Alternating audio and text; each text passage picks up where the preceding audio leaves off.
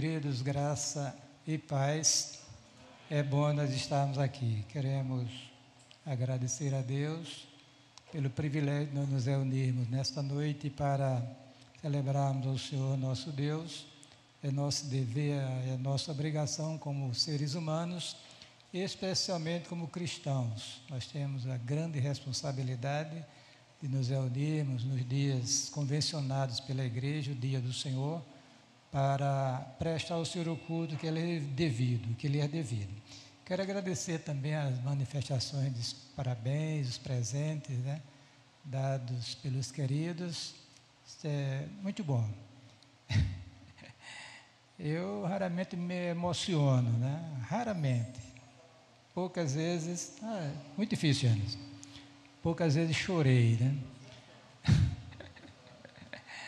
Mas eu gostei muito, gentil hoje à noite, suas palavras, a palavra de Francisca também, não é nem a lembrança em si, porque isso aí, coisa boa, né, evidentemente, mas no, o valor mesmo é o carinho, a satisfação, a aproximação, isso é muito bom para um obreiro, para um servo de Deus, que tem a responsabilidade de dirigir um trabalho dessa magnitude. Né? Nunca pedi para ser pastor, não, nasci no interior, né? Ontem completei 73 anos de idade. Eu pensei que nunca iria chegar, não é chegar à idade, é envelhecer. Sempre me vi como jovem. É. Mas daqui a pouco aí o corpo começa a cobrar, olha, você está ficando velho, você está né, mais aquele jovem, né? Mas também, irmãos, a velhice traz certas bênçãos que vocês jovens ainda não sabem, a experiência, né? O pessoal, o pessoal do interior diz que macaco velho não põe a, a mão na cumbuca. Os senhores sabem o que é isso, né? É.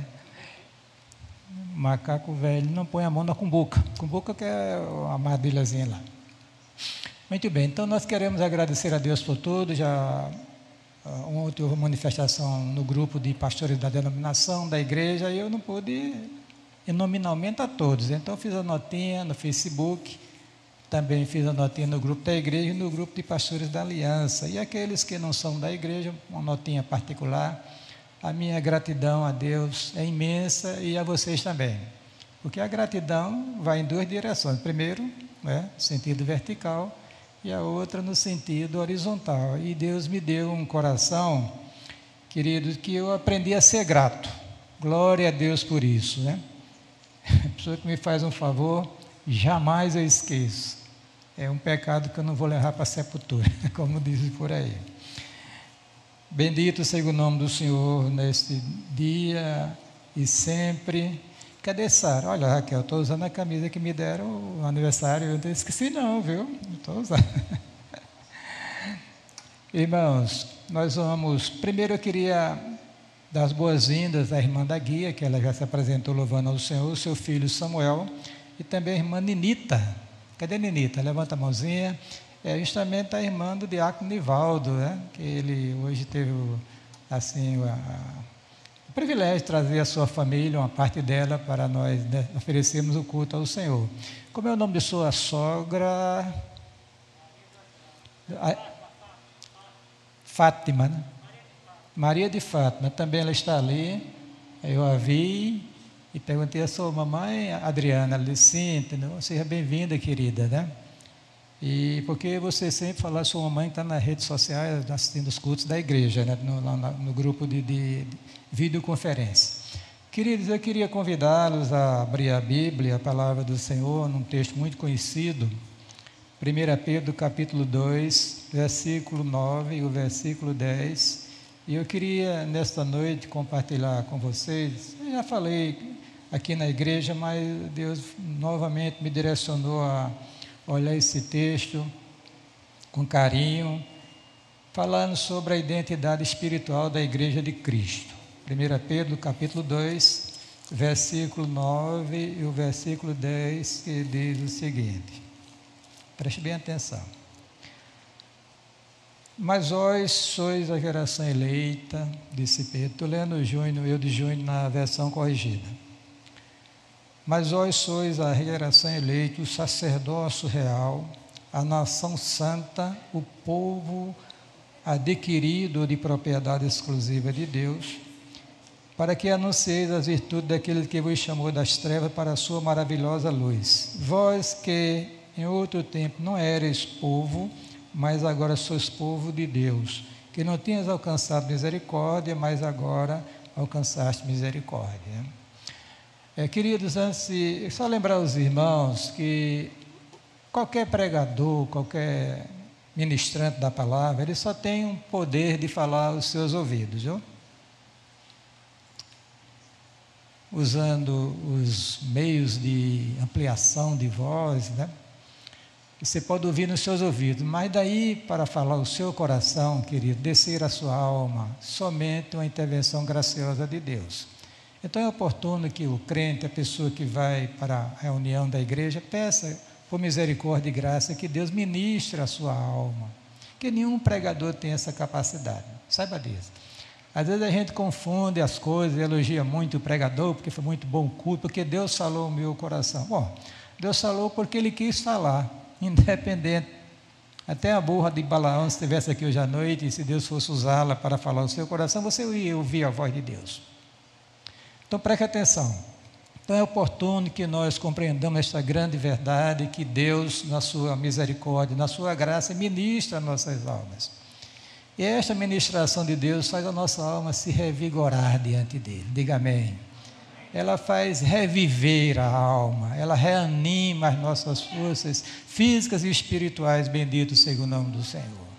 Então, querido, o centro deste culto é Deus.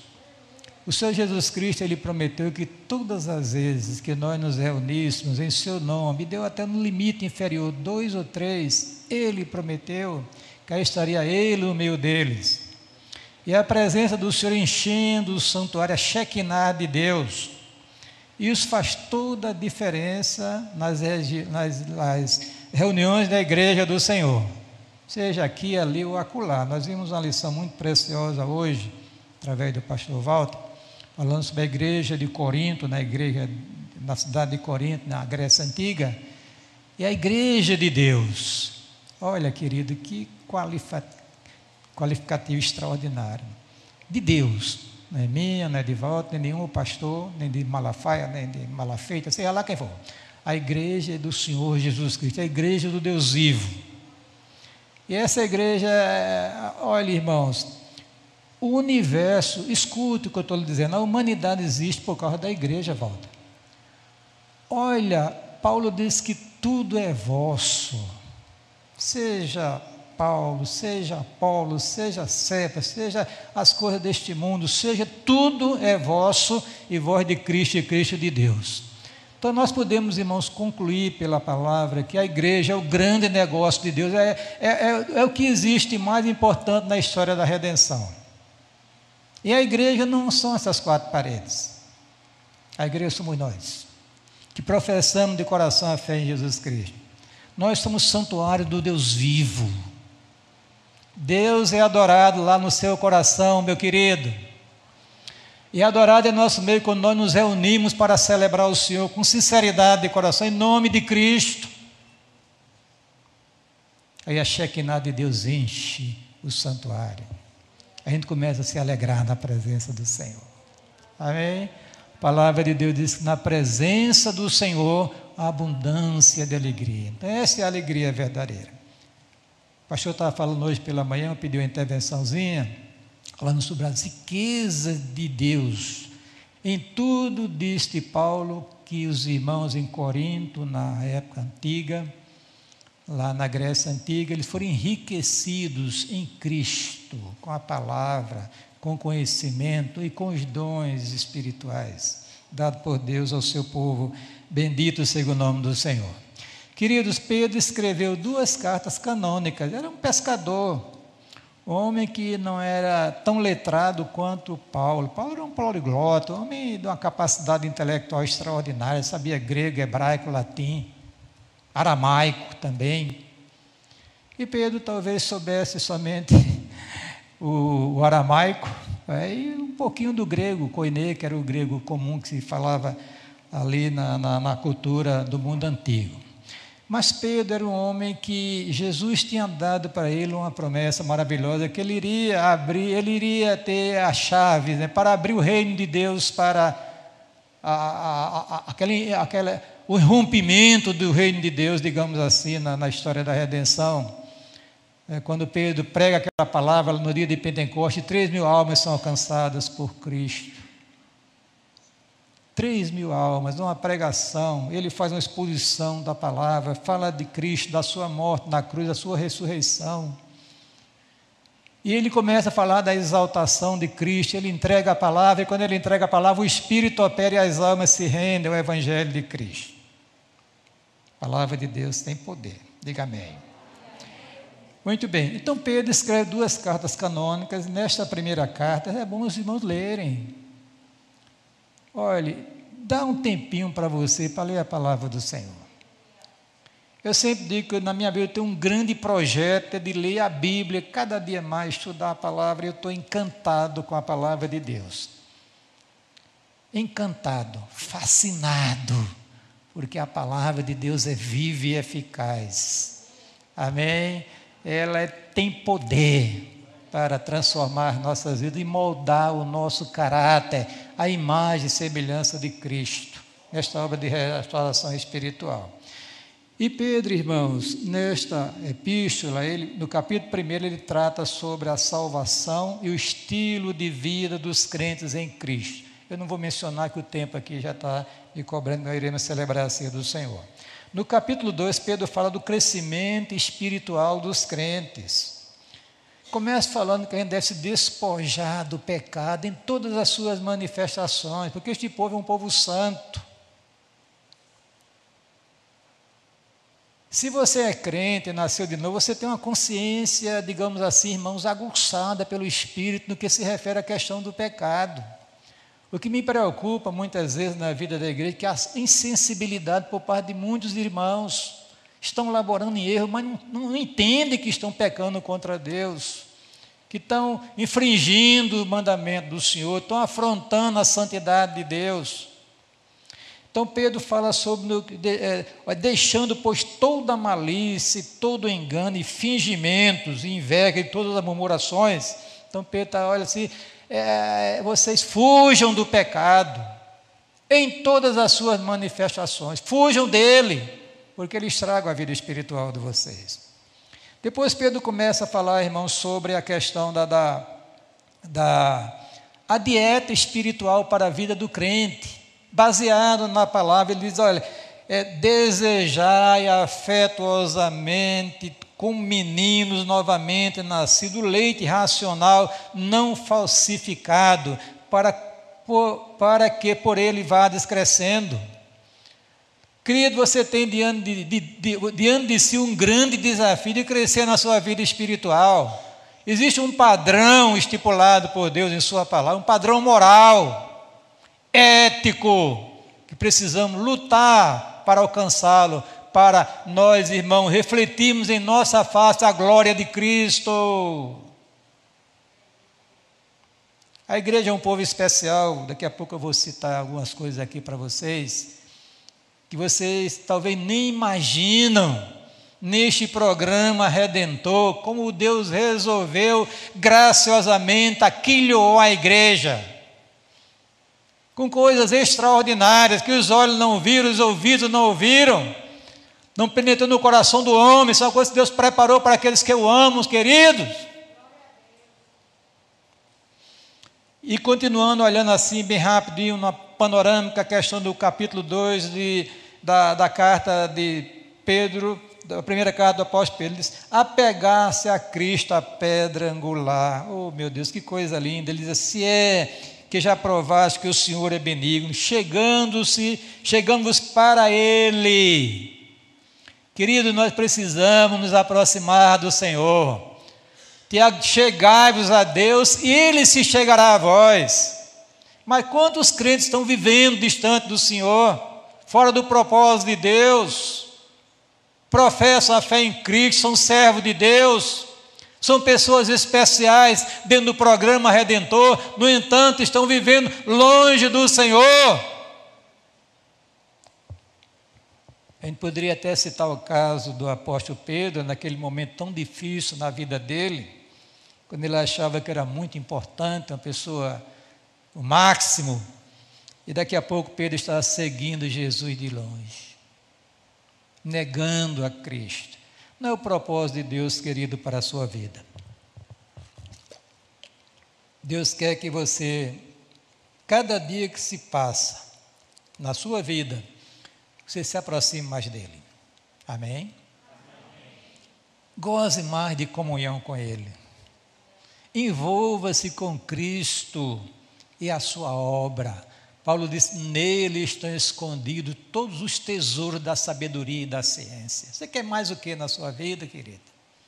Eleja Cristo nesta noite como a meta número um da sua vida, como o, aquele principal que você está em, em volta dele, está procurando, acreditando nele, servindo a causa dele. Continuando aqui. E ele diz: Olha, Cristo é a pedra de esquina. E continua dizendo que nós estamos assim, posicionalmente é, é, de uma forma orgânica neste corpo místico de Cristo. Pedras vivas, casa espiritual, sacerdócio santo. E agora no capítulo 2, os versículos 9 a 10, ele vai falar sobre a identidade espiritual dos crentes em Cristo. Amém? Primeira coisa que vai identificar a igreja de Cristo aqui a igreja aqui é chamada de a geração eleita. Vós sois a geração eleita. Queridos, olhando a Bíblia, estudando, observando esse programa redentor, a gente começa a entender que nós somos escolhidos por Deus, eleitos por Deus. Isso na eternidade não foi uma ação intempestiva de Deus que resolveu alcançar o seu coração. Ele te escolheu na eternidade. Diga amém. De esses 6 bilhões e não sei quantos milhões de pessoas na face da terra, você é uma pessoa especial dentro do programa que você foi escolhido por Deus, escolhida por Deus, para ser de Jesus Cristo. Olha o que a palavra de Deus diz aqui. Isso é uma bem-aventurança, irmãos. Salmo 65, verso 4. Bem-aventurado aquele a quem tu escolhes e fazes chegar a ti para que habite em teus átrios ou em teus tabernáculos. É muita deferência. Esse Deus sublime, esse Deus incompreensível, esse Deus que enche o universo com a sua presença, todo-poderoso, com todos os atributos que você possa imaginar. Esse Deus resolveu olhar para você oh, nos tempos eternos e nominar você e escolher você para ser dele. É por isso o salmista conclui: Bem-aventurado aquele, Senhor, a quem tu escolhe e faz chegar a ti. Isso Deus fez conosco, bendito seja o nome do Senhor. Cada um de nós aqui tem uma experiência, uma, uma, drama, uma dramática, outra não. Mas o fato é que Deus lhe atraiu pelo seu espírito a Cristo de uma maneira misteriosa. Você poderia estar em outra religião ou estar em outro esquema de vida, você está aqui para adorar o Senhor, Deus Todo-Poderoso, em nome do Cristo. Olha o que Paulo diz: como também nos elegeu nele antes da fundação do mundo, para que fôssemos santos e irrepreensíveis diante dele em amor, e nos predestinou para filhos de adoção por Jesus Cristo, para si mesmo, segundo o beneplácito de Sua vontade, para o louvor e glória da Sua graça pelo qual nos agradáveis a si mesmo no amado. Que coisa extraordinária, irmão. É por isso que o grande Moody, viu, ele diz que quem deveria andar dizendo assim, o pé glória, outro aleluia. Glória e aleluia. Dada esta grandeza desta escolha soberana. Não foi porque Deus fez, previu que você um dia ia aceitar o Evangelho. Não, Ele escolheu para essa finalidade. O Salvador disse assim: Não foste vós que me escolhestes a mim, mas eu vos escolhi a vós. Olha o que Paulo diz também, ainda. Porque os que dantes conheceu, esta expressão dantes conheceu, confunde muita gente, pensando que Deus assim conheceu a pessoa na sua onisciência, lá no futuro, e viu que ela ia crer, então Deus predestinou, não é bem assim. A ideia aqui no original é que Deus devotou para você de uma maneira misteriosa um amor esquisito, um negócio que você não consegue explicar. Deus olhou para a gente e amou esta mulher. Isso na eternidade. O que Dantes conheceu. Então, quando ele conheceu, ele predestinou para ser conforme a imagem do seu filho, a fim de que ele seja o primogênito entre muitos irmãos. Aos que predestinou, este também chamou. Aí, no devido tempo, irmãos, a, a semente do evangelho é anunciada e a pessoa responde com fé a chamada do evangelho. Nós chamamos em teologia chamada eficaz, inexorável tinha que ser assim, porque Deus determinou que fosse assim, bendito seja o nome do Senhor. Aos que chamou também justificou. Justificados, pois, mediante a fé, disse Paulo, temos paz com Deus através de nosso Senhor Jesus Cristo. Não há mais condenação para os que estão em Cristo Jesus. Bendito seja o nome do Senhor. Que eles foram justificados, declarados justos por Deus pelos méritos de Cristo na cruz do Calvário. É por isso que Paulo diz à igreja tessalônica: sabendo, irmãos, que a vossa eleição é de Deus. Vocês não escolheram a Cristo, Ele escolheu vocês. Que a palavra de Deus nos revela. É por isso que Paulo diz: olha, o Pedro diz: vós sois a geração eleita, escolhida, por livre e soberana vontade de Deus. E essa geração Lembre-se que a carta apostólica de Pedro é uma carta geral, ou seja, chamada uma das epístolas gerais do cânon do Novo Testamento, que é destinadas a todos os crentes da época, espalhados no mundo antigo, para nós também aqui nesta noite. Glória a Deus. A segunda coisa, irmãos, Pedro diz: Olha, vocês são um sacerdócio real. Está aqui. É? o sacerdócio real. Aí, essa questão aqui vai nos remeter para o Antigo Testamento e olhar com atenção o sacerdócio que Deus constituiu no meio do povo de Israel. Nós chamamos de arônico, porque todos os homens, fisicamente perfeitos, quer dizer, sem defeito físico, automaticamente estavam destinados para servir no santuário. Eles gravitavam em torno do santuário, foram escolhidos por Deus para servir a Deus dentro do santuário. Nós somos esse sacerdócio, queridos, espiritual. Você foi alcançado, querido, para ser um sacer, olha, sacerdócio real. Há uma realeza nesse sacerdócio diferente da época. A realeza no rei em Israel era da tribo de Davi, não da tribo de, de, de, de Levi, ou melhor, da tribo de Judá. E essa declaração era a intenção de Deus, diz o texto de Êxodo 19, 5 e 6, que Deus queria fazer de Israel um reino de sacerdotes, mas, mas veio para o que era seu, os seus não receberam, e a oportunidade surgiu para nós gentios, que não somos judeus, e para os judeus também que creem em Jesus Cristo. Olha o que diz o texto aqui. Agora, pois, disse Deus a Moisés: Se para Moisés dizer ao povo de Israel: Se diligentemente ouvides a minha voz e guardardes a minha, guardardes a minha aliança, então sereis a minha propriedade peculiar, dentre todos os povos, porque toda a terra é minha Vós me sereis um reino sacerdotal e um povo santo. Estas são as palavras que falarás ao filho de Israel. Foi o mandamento que Deus deu a Moisés para entregar ao povo de Israel. Lá em Apocalipse, em, irmãos, em, du, em três ocasiões, em duas ocasiões nos é, três ocasiões nos é revelado que a igreja é um sacerdócio real.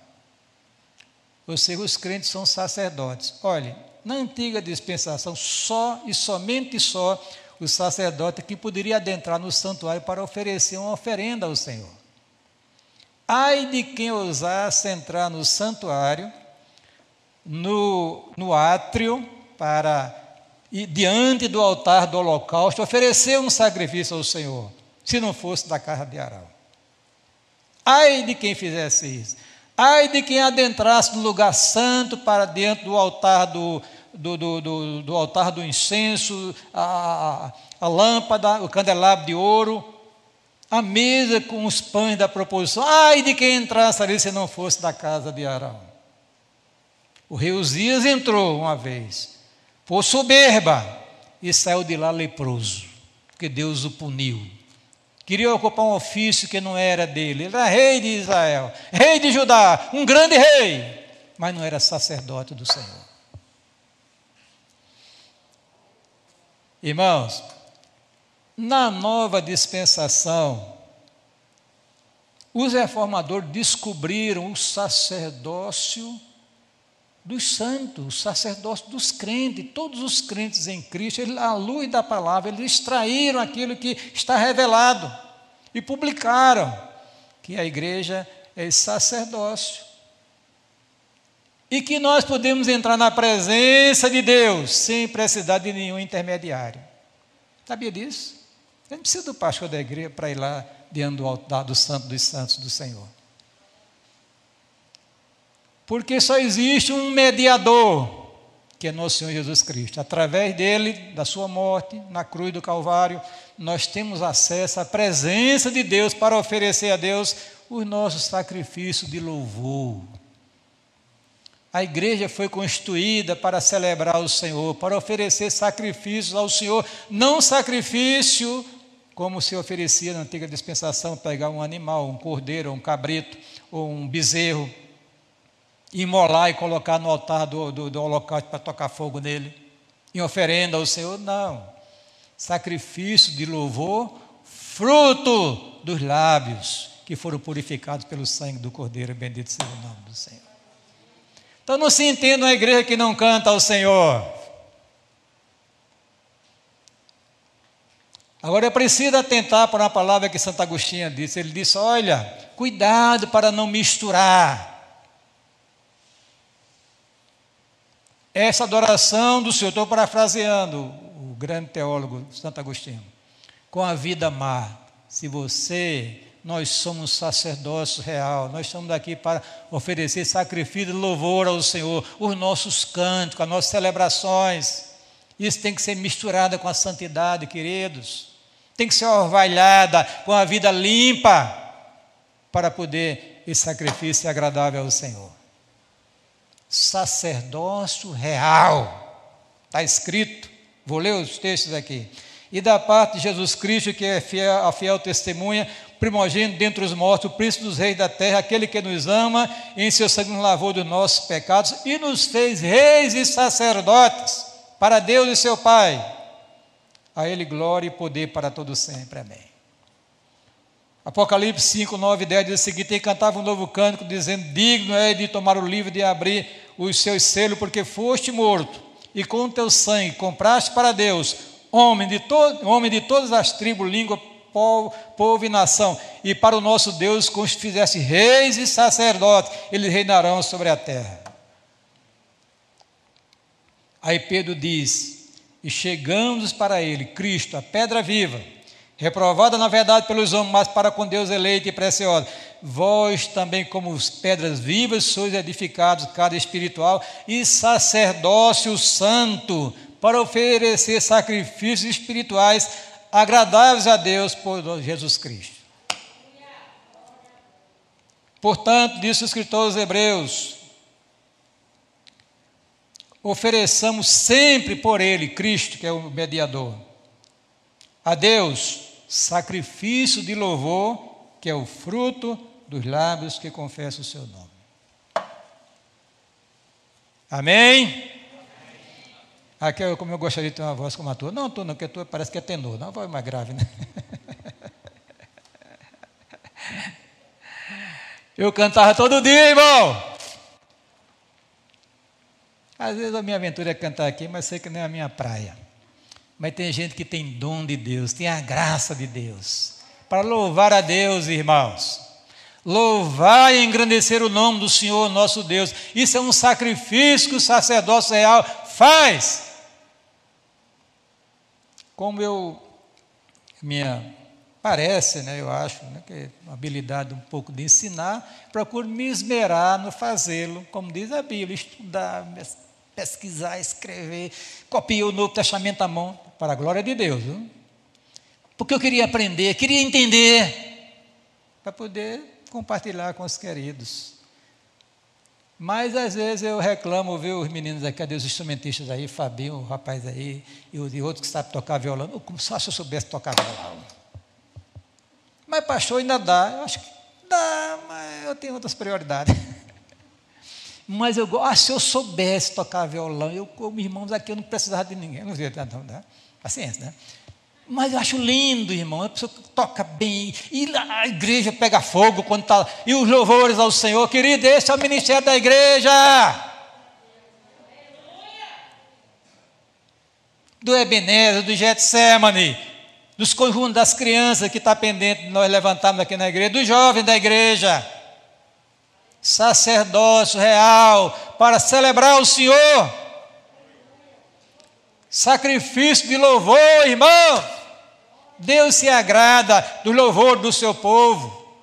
Atrai a presença de Deus em nosso meio. Enche o santuário essa presença. Mas contentável com o que tem. Outra coisa, o sacerdote, ele, além de oferecer sacrifício, ele intercedia pelo povo. Nós estamos em época de pandemia. Isso assusta, ou não? assusta.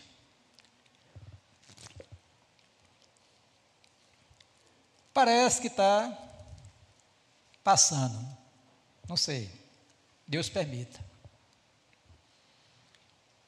Ontem houve uma reunião de oficiais lá no grupo de lá no acampamento Canaã da Igreja Congregacional de Cruz das Armas da nossa distrital e eu não me animei a estimular os irmãos para irem para aquela reunião. A aglomeração, ia um jantar, sei lá, almoçar junto, né? E muita proximidade, eu preferi poupar os irmãos. Não é medo, não, é receio. Cautela, que nós estamos ainda em pandemia. Mas eu queria dizer um negócio a você aqui nessa noite. Quem vai, isso vai parar, irmão, por causa da igreja. Diga amém. Tiago disse: a oração de um justo pode muito em seus efeitos. Quando a igreja ora, Deus ouve, irmãos. Se a igreja nesse país se levantar para orar, não tem pandemia que sustente diante dela, irmão. O povo de Deus tem que valorizar mais a oração, é, faz parte do sacerdócio real, é atividade dele, de orar, de interceder pela família, pela sua vida, pela igreja, pela pátria. E você é indiferente. Dói o meu coração. Quando eu vejo lá no nosso grupo lá de, de, de, de oração ali, uma parte aqui, outra parte em casa. E a gente percebe quem está presente aqui e quem está presente também na, na, na, na, na, na videoconferência. Onde é que estão os irmãos? Queridos, é imprescindível que os sacerdotes do Senhor se levante para interceder. Levantar as mãos para os céus. Israel enfrentou os Amalequitas lá no Sinai, próximo ao Sinai. E ali está o quadro da, da, do poder, da autoridade espiritual da igreja. E sobe para o monte, Moisés disse: Olha, José, você leva um comando para enfrentar os Amalequitas, enquanto eu vou subir para orar ao Senhor. Josué organiza o comando, o exército, que ainda estava em formação, não tinha havido ainda o recenseamento. Foi uma guerra de surpresa, o um inimigo astuto, perigoso. Mas a igreja tem um recurso que o mundo não tem, irmãos. E Moisés sobe para o monte acompanhado de Arão e Ur. E lá o texto sagrado diz como Moisés levantava as mãos para os céus em oração. Quem prevalecia? O povo de Deus. Quando as mãos de Moisés baixavam, que prevalecia o inimigo, ainda hoje é assim. A igreja tem esse poder, essa autoridade dada por Deus, mas não está exercendo. É por isso que eu pedi, assim, com muito carinho, o Diácono Murilo, que cantasse o hino Igreja Alerta, desperta! Teu poder exerce aqui. É o sacerdócio real, meus irmãos. A igreja ora e Deus ouve. Quanto mais nós oramos, quando mais Deus ouve, mais Deus opera. Em resposta à oração da igreja, Pedro estava preso, estava aprisionado. Herodes já tinha matado Tiago, irmão do Senhor, e ia pegar Pedro também, que era o líder da igreja de Jerusalém, na época. Mas ele não contava que era propósito de Deus que Tiago fosse martirizado, mas Pedro não. Aí diz o texto: Pedro estava preso, mas a igreja fazia o quê? Contínua oração por ele a Deus.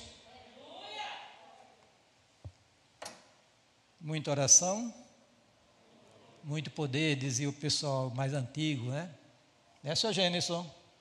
Pouco oração, pouco poder. E nenhuma oração, nenhum poder. Sacerdócio real, para oferecer louvores ao Senhor e também para interceder. As duas coisas estão conjugadas, fazem parte desse ministério. Mas diz a palavra ainda que a igreja é uma nação santa. Uma coisa maravilhosa, né?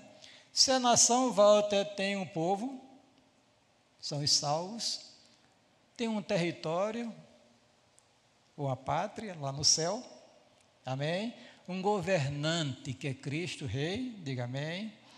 Uma constituição, que é a santa palavra do Senhor, única regra de fé e prática da vida da igreja. Nação santa, amém? Povo que foi santificado. Nós vimos isso na lição de hoje pela manhã. Santificado por Cristo, separado do pecado, purificado e separado para servir a Deus, irmãos. Corte as amarras do mundo, porque isso é inimizade contra Deus, diz a Bíblia. Tiago disse isso, chamou de adúlteros, adúlteras. Não sabeis vós que a amizade do mundo é inimizade contra Deus? E qualquer que quiser ser amigo do mundo, constitui-se inimigo de Deus. Eu não quero Deus como meu inimigo, não. Deus me livre e guarde. Corte as amarras do mundo.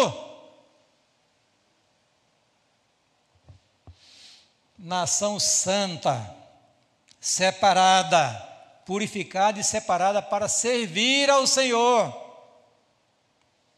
Desde a antiguidade, Deus tinha dito ao seu povo.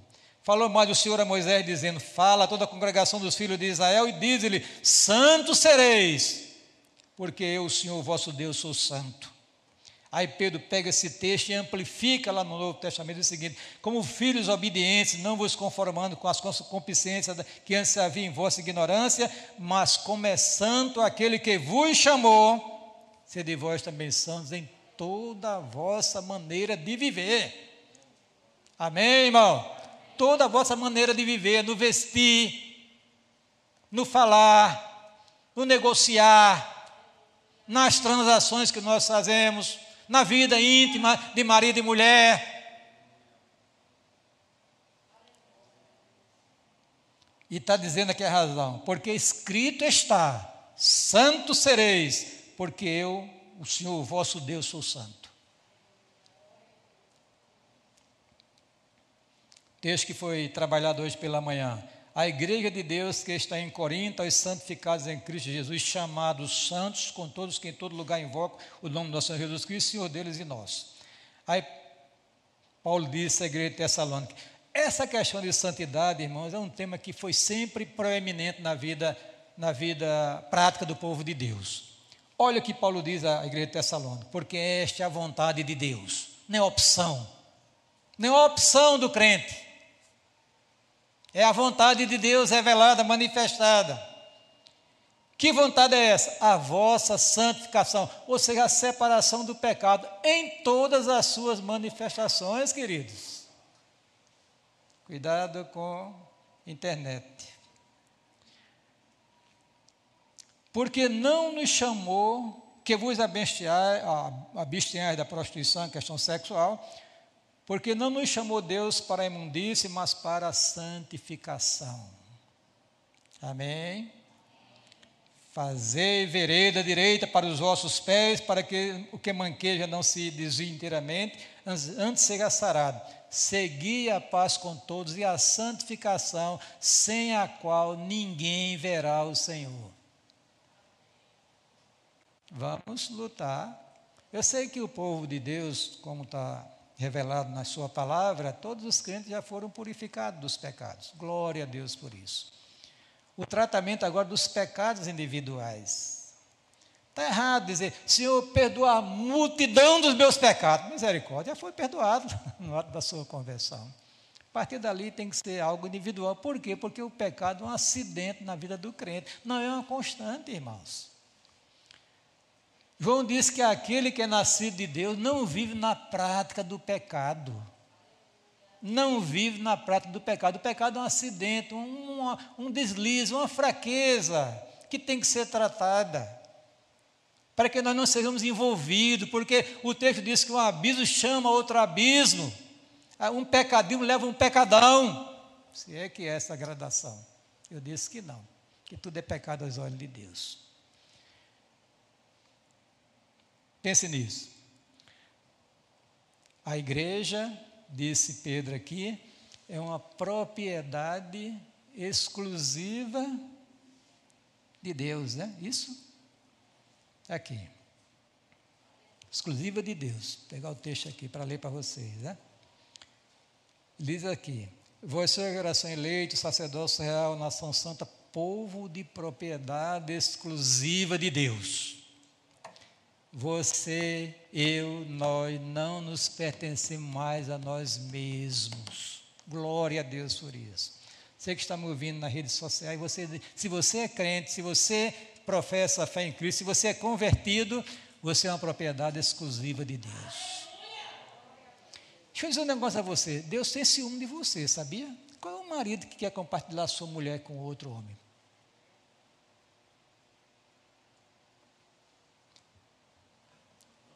Qual é a mulher que quer compartilhar o seu marido com outro homem? Vocês querem? Ninguém quer. Pois é. Então Deus diz a Bíblia, né, o Jesus, ele é o noivo da igreja. Ora, espera da noiva fidelidade. Se ela não é fiel no noivado, ela vai ser no casamento? É? Está separada para ele, para aquele homem, para Cristo sem ruga e sem defeito, diz a palavra de Deus, irmãos, a igreja é uma propriedade exclusiva de Cristo, é dele. Ninguém toca, ninguém mexe, só se ele autorizar.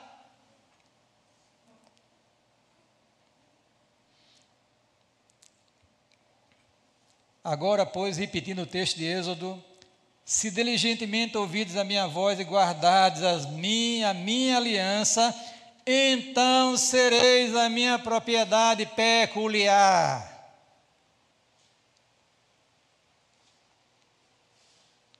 Pense no algo que você tem o maior zelo do mundo, que ninguém nem, deve olhar para seu. Pode estender isso aí, amplificar em relação a essa relação de Cristo com a sua igreja e da igreja para com Cristo.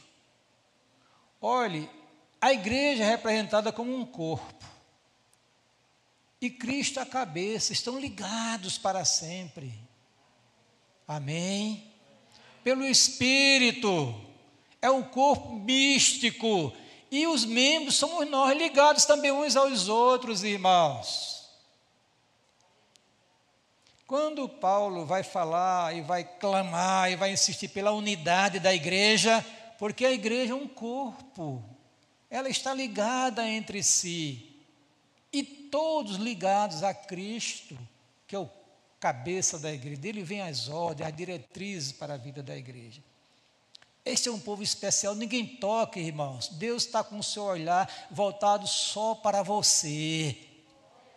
Viu, Dora? Deus está olhando para você nesta noite, sabendo as suas dúvidas, queridas, as suas angústias, porque Ele é o Senhor da sua vida e da igreja. Louvado seja o nome do Senhor povo de propriedade exclusiva, exclusiva, irmãos. Ele não quer compartilhar você com ninguém. Evidentemente, não estou falando aqui a questão da relação marido e mulher, que está dentro do esquema de, é, abençoado por Deus. Mas a priori, falando de prioridade, de prioridade.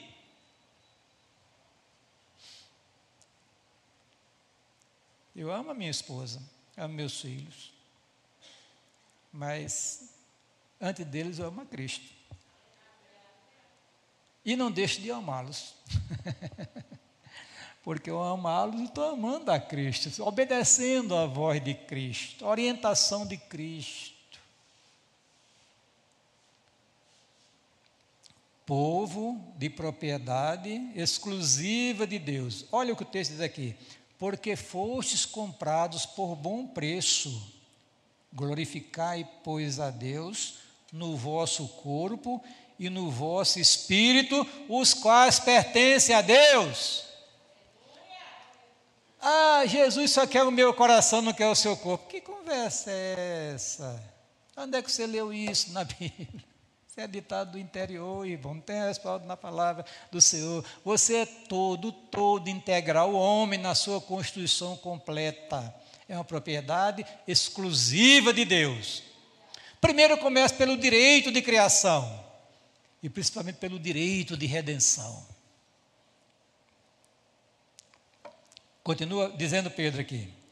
Sabendo, pois, que não foi com coisas corruptíveis, como prata ou ouro, que fosse resgatado da vossa vã maneira de viver, que por tradição recebeste dos vossos pais, mas com o precioso sangue de Cristo, como de um cordeiro imaculado e incontaminado.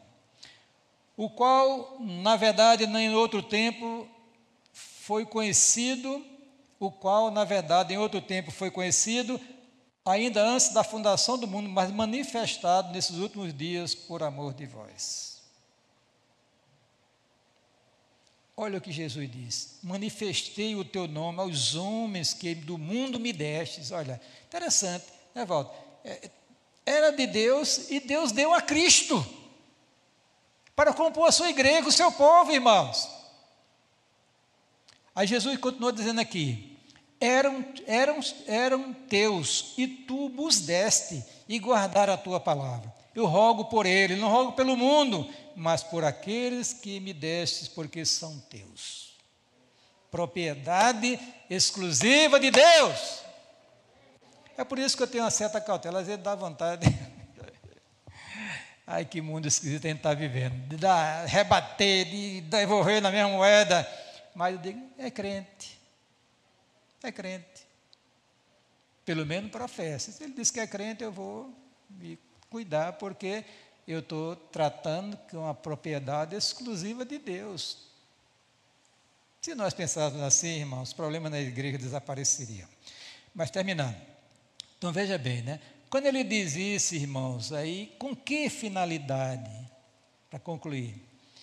Ele diz o seguinte: para que anuncieis as virtudes do pregador, do cantor, do conjunto, da abençoada, do abençoado. É isso, irmãos? Não, está escrito aqui. Anuncieis as virtudes de quem? De Jesus Cristo.